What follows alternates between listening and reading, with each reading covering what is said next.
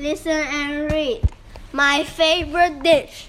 Today I want to tell you how to make my favorite dish. You need two big potatoes and you need a piece of fish. You need some milk and butter and you need a lot of cheese. You need some salt and pepper. You need some nice fresh peas. You cook the two potatoes and you mash them in a pot. You cook the peas in water and you make them nice and hot. You cook the fish in milk now and you put it in a dish.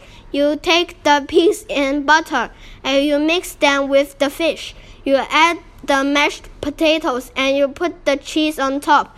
You cook it in the oven. When it's browned up, you stop.